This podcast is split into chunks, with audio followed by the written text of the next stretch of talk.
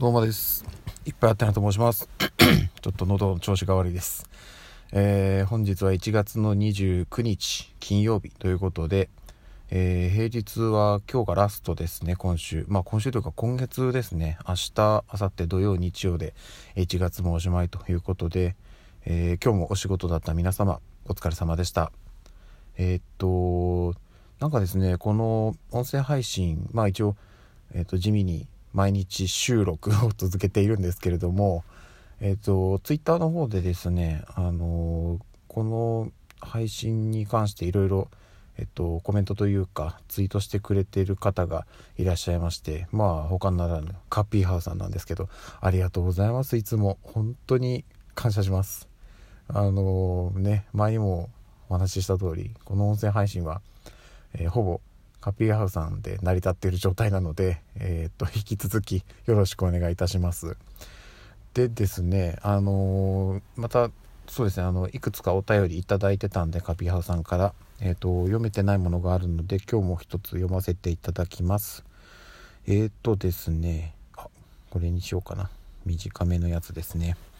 えっとお嬢様たちは母性愛が芽生えたのでしょうか？成長が嬉しいですね。あ、これあれですよね。子供の話した時のやつですよね。あの、そうなんですよ。ただですね、あの、本当の近況報告的な話になってしまうんですけど、ちょっとね、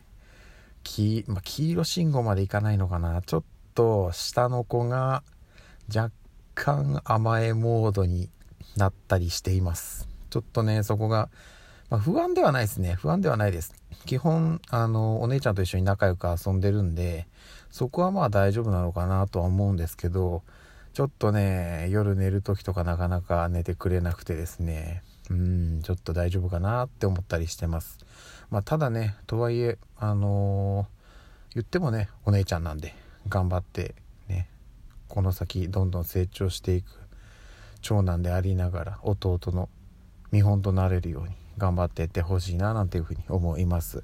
カピーハウス本当にいつもありがとうございます。であの別配信でもねカピーハウスさんのなんか情報がちょっとずつちょっとずつ知れてるんですけど未だにですねうんつかめない。不思議な方だなと思っていつも見てます。あのはいコメントありがとうございます。でですね今日何の話しようかなと思ったんですけどうん本当に喉の調子が悪いんですね。なんか引っかかっちゃってますね。すいません。ちょっと聞き、お聞き苦しい感じになってしまって申し訳ないんですけれども、今日はですね、あの、ちょっとこの後、ノートでも、あの、この話というか記事を書こうかなと思っていたことなんですけど、今なんとなく私の頭の中にあることだけ、つらつらとお話しさせていただこうかなと思っております。えーとですね、あのまあ、ここ最近の私のお仕事の話、お仕事って言ってもその、本当のメインの仕事ですね。であんまり具体的な話はできない部分なんですけどえ、ー、とちょっとですね今のその職場の問題というかまあ多分これどこの現場にでもあの大小こういう悩みってあるのかなと思うんですけどえ、ー、と今の私の現場っていうのがまああのもちろんねベテランの方もいらっしゃるし若手の方もいらっしゃるんですけどここうんと23年ぐらいですかね特になんですけどあのいわゆるその中堅の方えっ、とここに入ってある程度成長した方が、まあ、ちょっといろいろな事情で、えっと、職場を去ってしまっていてで要は現状どうなってるかっていうと本当のもうベテラン勢とまだまだ全然わからない若手っていう感じのその二極化をしてしまってるんですね。でこうするとまあ、必然的にどうしなきゃいけないかってなるとその若手の中からこの人ならなんとかいけそうだなっていう人を何人かピックアップして無理やり中堅レベルのお仕事をしてもらうっていう形になってしまうんですよ。じゃないと本当の上の方の方々があのあえてその仕事のね何て言うんですかねそのグレグレードっていうのかなよくないんですけどあの内容をその下に下げてやってしまうと一番上の今度は層が薄くなってしまうのでちょっとそこの調整はできないんで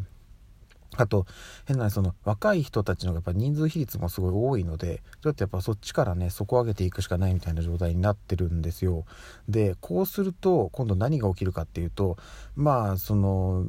うん無理がやっぱりちょっと生じてきて要はその仕事に結構あらが出てきてしまうんですよね。まあそれはしょうがないんですよ。経験が全然ないので。ない中で無理やりちょっとお願いしちゃってる部分があるんでやっぱりあちこちにこうほころびが出てでそのほころびが結局仕事全体にも影響してしまってちょっとこういろいろ問題が出てきてしまうと。でこれうんとまあ元を正せばねその中堅の方々がいなくなっちゃってるっていうところが一番問題問題というか、うん、まずかったところではあるんですけどそこはですね、うんまあ、ちょっといろいろな事情があって避けれないところだったんでとなるとあの、今現状いる人たちの中に悪い人がいないんですよね要は若手の人は若手の人で分からない中で頑張ってその無理やり中間に中堅に上げさせられてしまった方々のミスに引っ張られて仕事が増えてしまってると。で中堅の人は中堅の人で無理やり頑張った結果いろんなほころびが出てしまってちょっとこううんなんか自分にこう何て言うんですかね、うんまあ、プレッシャーになっちゃってる部分もあったりするのかなと思うんですよね。でベテラン勢はベテラン勢でまああの、うん、やむない判断でそういう施策を取ってるんでってなるとうんちょっとこういろいろねまあ思うところはあるのかもしれないんですけど下手にこう手を出しすぎると結局育ってくれないのでっていうところがあってまあちょっとこう何て言うんですかねまあなるべくその手出しはせずに見守る感じを貫いてるっていうところのなんかやっぱちょっとねあのー、難しさがあったりしてっていうのがあるんでそれぞれがあの精一杯尽くした結果やっぱりちょっとどっかでちぐはぐしてしまって、うん、作業がこううまくいかないっていうのが頻繁に起きてるんですよね。でこうなるとどうしなきゃいけないかっていうところなんですよ。で一番大事なのはあの私の考えですけど一番大事なのはあの若手ですね。要はそのえっ、ー、とベテランがいて中堅がいて若手がいてってなった時の若手がもう積極的にやっぱり動いていくしかないのかなと思っていて、うんと結局無理やりその中堅に上がっている方々もまあ実質ほぼ若手と変わらないわけですよ。まあ、若手の中ではできそうかなっていう人が、まあ、ある種選ばれて、えー、っとやってるような状態なのでってなると、あのその人たちの下で作業指示をもらってやってる方々がまあ歩み寄るというかもう当然ねその中堅の人たちは若手の人に歩み寄ろうとしてはいるんですよ。でそれがなんかこううまくいかずにちょっとこう空回り空回りしちゃっている状態っていうのが今続いてるんでそこをうんと打開するためにはどちらかというと若手の人が中堅に歩み寄るこの歩み寄るっていうのがちょっと表現として正しいのか分かんないんですけど若手が中堅をサポートするっていう構図を作っていかなきゃいけないのかなと思ってます。だから若手の人って結局うー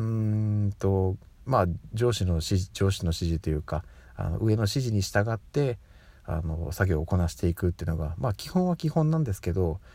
そこだけにやっぱりちょっと甘んじていてはダメで、うん、あのみんなでそのお互いを高め合っていかなきゃいけないっていうところがやっぱり、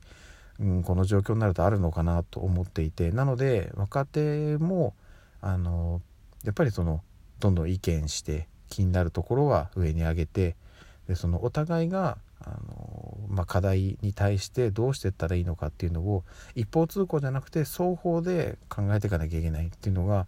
うん、あるのかなって思ってます。で今現状私が勤めている職場では、うん、ちょっとそれがこううまくできていないところが結構見受けられるのでそこがね今後改善できていければ今無理くり上げさせられてしまってる、まあ、実質新人の、えー、方々もえー、本当の意味での中堅になれるんじゃないかなっていうふうに思ってます。なのでね、あのうん、ちょっとそこをどうにかできるようにどちらかっていうと中堅に葉っぱをかけるんではなくて、えー、若手の方々にもっとこうしてあげてねっていうのをベテラン勢がこう外からそういう後押しをするというかサポートをするみたいな構図が一番いいんじゃないかななんていうふうに思っております。っていうのをこうつらつらと今思いか 考えたままずらずら喋っちゃいましたけどこれを後で文章にしてノートとして記事投稿しようかなと思っておりますはい今日はちょっとそういった感じでこの後やる作業が一つ生まれておりますといったところですじゃあ今日はこの辺で終わりたいと思います。ではでは。